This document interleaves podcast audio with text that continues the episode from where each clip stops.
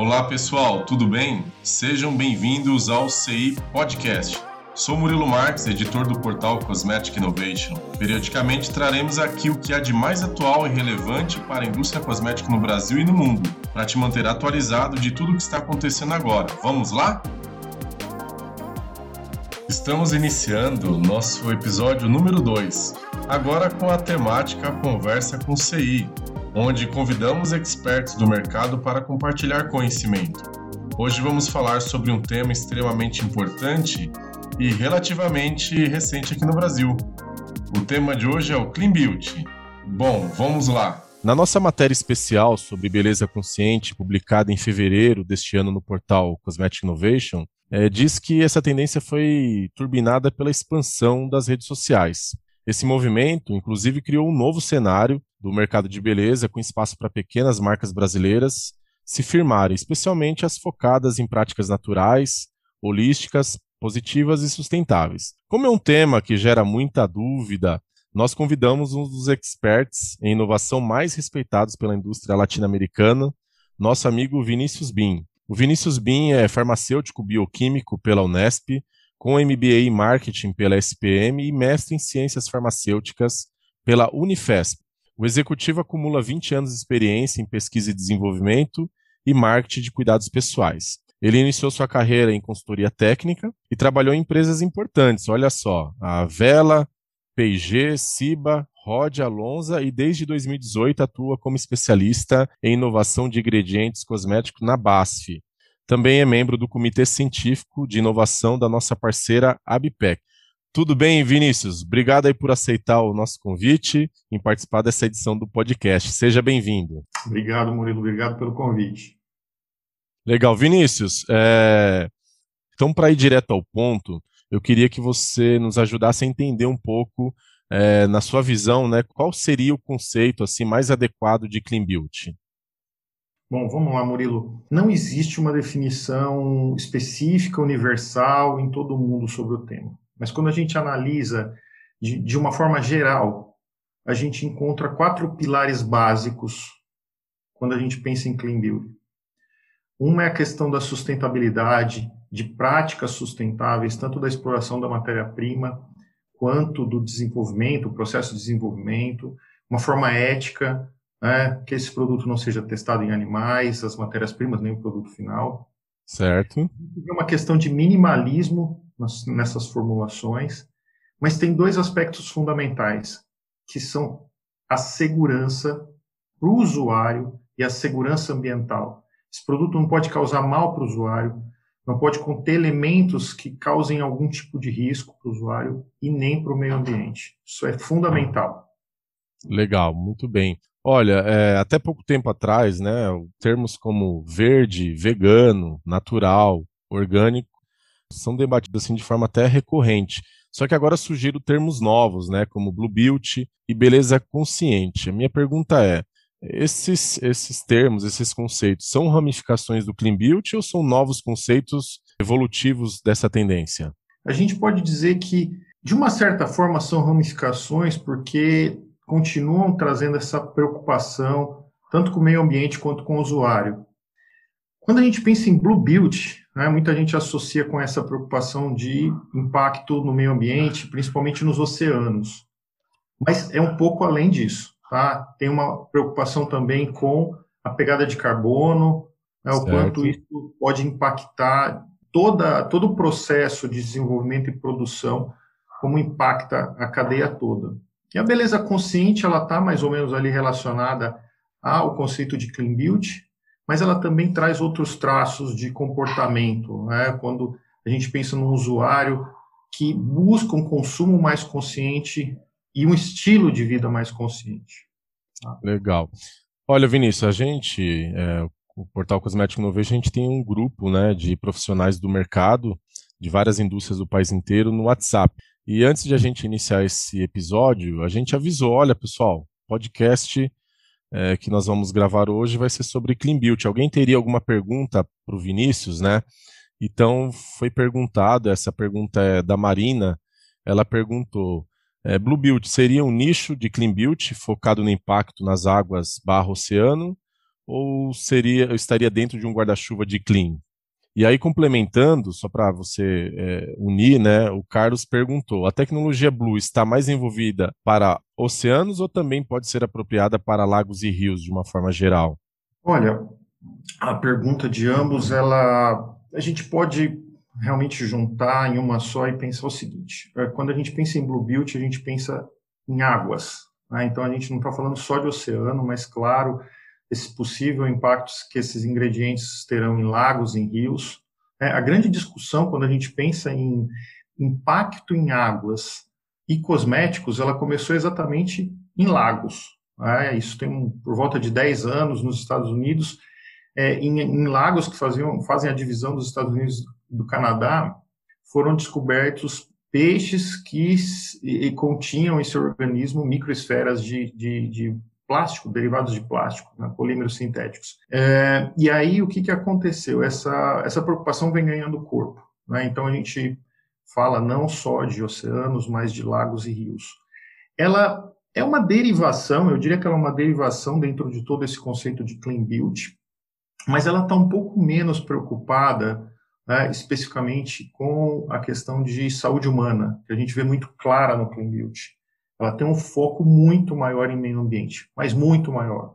Né? E a gente vê os produtos que hoje se, estão focados dentro desse conceito de Blue Beauty, uma preocupação que, se, que vai além da composição do, do cosmético. Está né? Tá muito atrelada à embalagem, o impacto que essas embalagens podem ter ao se acumularem no meio ambiente. Ah, certo. É, a embalagem com certeza é um, um item assim primordial, ainda mais porque tem a questão do plástico, né, que hoje é predominante é, na indústria cosmética. De certa forma, né, é um ecossistema. E, e me parece também que é, eu queria a sua opinião sobre a atuação responsável das empresas, porque a gente fala de produto, fala de embalagem, mas você, na sua opinião, o consumidor também está olhando a conduta das empresas, a idoneidade, essa questão de transparência. É, recentemente a P&G fez um, é, um sistema aberto ao consumidor é, fora do Brasil, agora está chegando para cá, de transparência dos ingredientes. Como você enxerga essa tendência linkada com essa questão do Clean Beauty? Olha, isso é muito importante. As empresas estão atentas a esse tema, os fabricantes de cosméticos e o consumidor vem puxando isso. Né? Então, a preocupação, como eu disse, ela vai além da, do cosmético, ela vai além desse consumo, é uma, é uma, é uma, uma preocupação holística. Então, ela está começando a se preocupar sim com a embalagem. As empresas estão atentas, estão criando inúmeros programas pensando numa economia circular, ah, então, desde o processo de venda, ah, o consumo, mas como que isso depois, o pós-consumo, como que isso continua impactando o meio ambiente. Né? Então, existem diversos programas sendo criados, pensando aí numa coleta seletiva dessas embalagens, na reciclagem dessas embalagens. Isso impacta todas as cadeias. Né? A gente vê é, muito forte isso na indústria cosmética, mas também na indústria de produtos domiciliários, na indústria de alimentos. E é uma prática super importante. Legal. Vinícius, é, você tem um contato assim recorrente com empresas de todos os tamanhos, né? Pequenas, médias, empresas grandes e empresas globais. Nesse conceito de clean beauty, você teria algum exemplo assim recente para você destacar aqui para os nossos ouvintes? Alguma marca ou ideia que recentemente você considera que está assim alinhada, não como um único exemplo, mas como um exemplo para o nosso ouvinte ter essa perspectiva, né? Ter um produto na mão, olha, esse produto aqui tem uma embalagem diferente, tem um, uma pegada diferente, tem uma abordagem, ingredientes é, mais direcionados para essa tendência. Teria alguma algum exemplo para citar para a gente? Eu vou citar alguns exemplos de empresas que não são do Brasil, né, para nenhum cliente meu daqui ficar chateado. Com ciúmes, né? é, mas vamos lá, a gente tem uma série de, de empresas, né? Essa é uma tendência, como você mencionou no início, recente aqui no Brasil, mas ela já tem vários anos. Né? Quando a gente, depende de quanto tempo a gente quer olhar na, na história, mas a gente vê que algumas empresas que começaram a falar disso já tem cerca de 20 anos, né? Foi na, na Suécia, depois a gente vê um movimento por volta de 10, 12 anos atrás, mais forte vindo nos Estados Unidos. Isso se expandiu. Então, a gente tinha empresas como a Gulp, uh, depois Drunk Elephant, por volta de 2012. Mais recentemente, a gente viu outras empresas como o Beauty Counter. Então, são empresas que, de verdade, as suas composições trabalham com a questão de posicionamento. Né? Elas muitas vezes evitam alguns ingredientes que, apesar de serem considerados seguros pelos órgãos regulatórios ao redor do mundo, existe uma preocupação por parte do consumidor. Né? O consumidor se sente um pouco uh, re, é, com receio daquele tipo de ingrediente. Então, essas empresas acabam excluindo esses ingredientes das suas composições e criando um posicionamento de marketing, uma comunicação muito forte nesse sentido. E tem feito muito sucesso. A taxa de crescimento dessas empresas é muitas vezes bastante superior à taxa de crescimento média da indústria naqueles, nesses países onde elas estão. Sim, você fez um retrospecto, né? Eu acho que a, a Europa sempre saiu na frente em relação a essa preocupação é, mas você tem algum exemplo recente assim que você poderia citar de fora para ilustrar para o nosso ouvinte? É, eu, eu, diria que essas duas empresas, uma empresa chamada Drunk Elephant. Então ela, ela tem... continuou, né? Então são coisas que começaram lá atrás, mas quem buscar hoje no Google essa empresa vai se deparar com essas inovações alinhadas com, a, com essa tendência já de algum tempo. Vai, vai. A gente, ela é uma empresa que né, tem uma comunicação muito agressiva nesse sentido. Hoje ela faz parte de um grupo maior, ela foi adquirida já há dois anos pela, pela Shiseido, empresa japonesa. É, e, mas, mas existem várias outras empresas, né? Eu pretendo trazer algumas delas brevemente aí num evento que a gente vai fazer. E, mas eu, eu diria que são, são algumas das que eu menciono hoje que são referências porque se comunicam muito com o consumidor nesse sentido. Drunk Elephant, uh, Beauty Counter nos Estados Unidos. Legal. É, ainda no campo das perguntas dos nossos amigos lá do grupo do WhatsApp do Cosmetic Innovation, eu tenho uma, uma última pergunta aqui. É, ela diz assim: a abordagem Clibuilt nos parece ser mais evoluída do que o marco regulatório atual. Vinícius, na sua perspectiva, como você imagina que as legislações de cada país estão contribuindo ou se estão sendo um pouco âncora da evolução da inovação e tecnologia da indústria cosmética? Bom, é, depende um pouco quando a gente fala sobre essa questão dos marcos regulatórios. Né? Eu vou pegar um importante momento em que houve um marco regulatório na Europa uh, limitando né, a comunicação do, do, do, uso de free from, né, do livre de. Então, é, no, na Europa não se permite usar a expressão que determinado cosmético é livre de tal ingrediente, quando aquele ingrediente é considerado seguro. Né? Então, isso muitas vezes é importante, esses marcos regulatórios são importantes para trazer um pouco de uniformidade na informação né, e nivelar um pouco daquilo que se comunica e daquilo que o consumidor acaba consumindo. Mas eu vou ser um pouco aqui, um, vou criar um pouco de, de controvérsia talvez, mas às vezes os marcos regulatórios eles podem impactar e sim ser uma âncora, né, e diminuir ou bloquear um pouco a inovação. É, quando a gente pensa, por exemplo, na questão de testes em animais, é, é, é, óbvio que ninguém quer fazer testes em animais, mas existem algumas situações específicas em que não se consegue desenvolver algo novo, porque aquela determinada molécula ela precisa de uma aplicação específica e não existem testes alternativos. Né? Então, a gente vê que em alguns países onde, por exemplo, o protetor solar é considerado um produto farmacêutico, uh, os produtos farmacêuticos devem ser testados em animais. Então, aquilo pode continuar seguindo. Aí, quando você não permite que isso seja feito, alguns campos da inovação podem ser um, ancorados aí, né, serem limitados. Ah, maravilha. Bom, a gente falou assim dos conceitos dessa parte regulatória e sempre, com certeza, tem espaço aí para discussões, ricas discussões, mas eu queria falar um pouco de comportamento do consumidor. Atualmente, nós estamos convivendo com quatro gerações ao mesmo tempo, né, Vinícius? Os baby boomers, a geração X, a geração Y, que é a que eu faço parte, os millennials, e a geração Z, os iGenes ou Centennials. É, na sua visão, qual a relação dessas gerações com a tendência de consumo consciente? É super interessante. Assim, eu adoro esse tema, adoro estudar comportamento de consumidor. Daqui a pouco a gente vai ter mais uma, que é a geração dos nossos filhos, a geração alfa.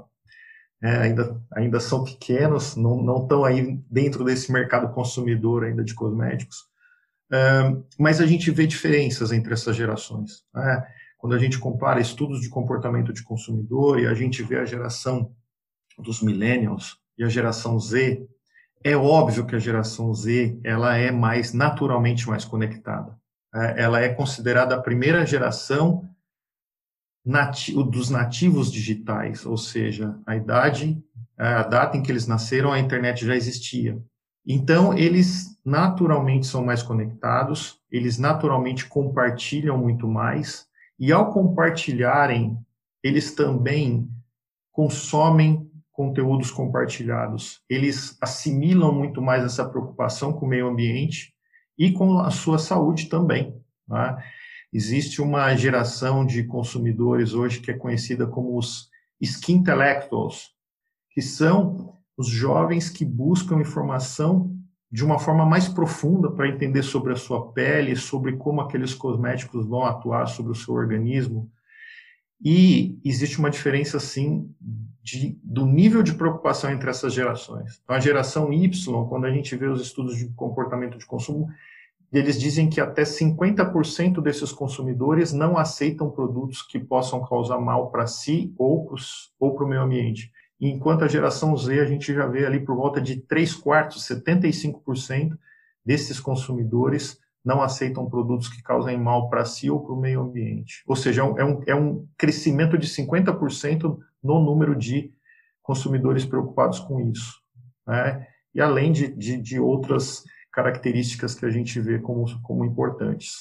É, essa relação com essas novas gerações e as redes sociais são bem interessantes. Né? Semana passada, nós tivemos um, webinar com a Buildstreams, né, que vai estar disponível no nosso canal do YouTube aí nos próximos dias. E ela colocou um termo que eu achei muito legal, a Fernanda Pigato, um abraço para Fernanda, é que as redes sociais são as novas, é a, no, a nova rua. Você quer saber o que está acontecendo, né? Você entra nas redes sociais e ali você consegue perceber, né, como que está esse ecossistema, né? É, e essa geração mais nova realmente é impressionante. Eu tenho uma sobrinha de 17 anos. É, eu fui colocar alguns temas aqui, cara. Daqui a pouco eu vou chamar ela para pautar junto comigo, porque é um nível de preocupação, de entendimento tão absurdo que, é, sem brincadeira, daqui a pouco eu, que estou há quase 20 anos no mercado, vou receber aulas é, de uma garota de 17 anos, a Bia. Então, é, realmente acho que as marcas têm que estar atentas né, a esse consumidor.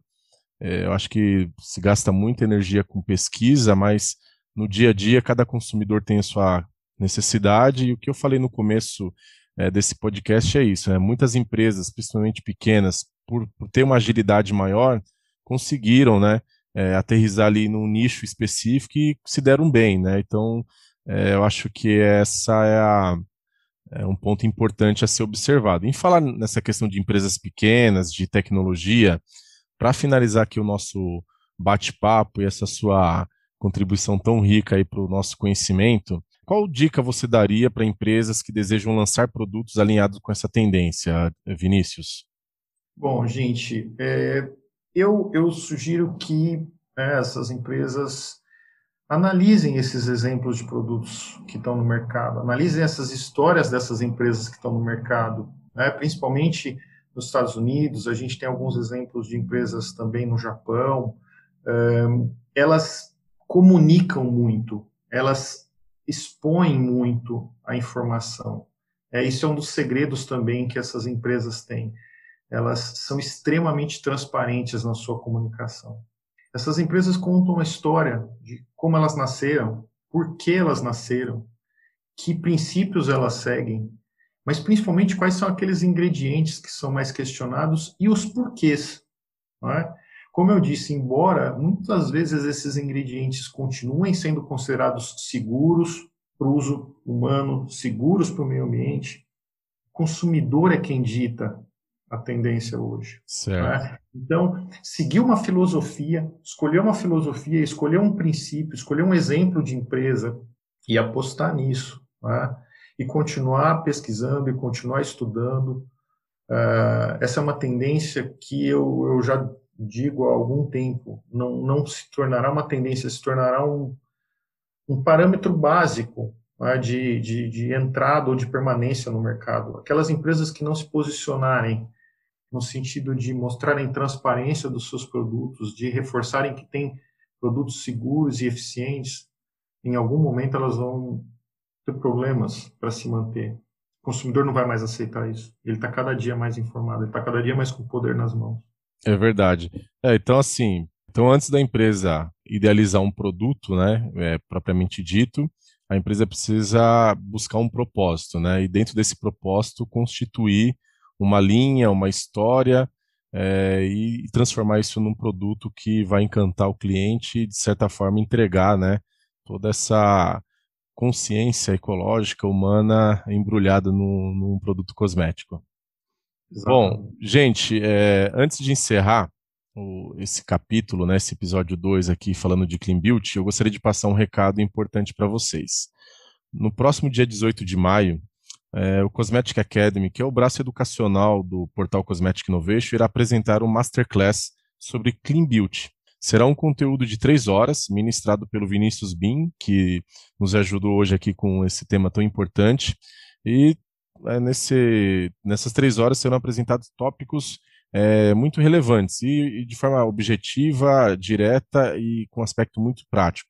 Então, é, a, as pautas são conceitos e pilares básicos sobre beleza limpa, comportamento do consumidor e impacto da digitalização, fontes de pesquisa, parâmetros e relatórios, como desenvolver alternativas na prática e quais as principais famílias de produtos.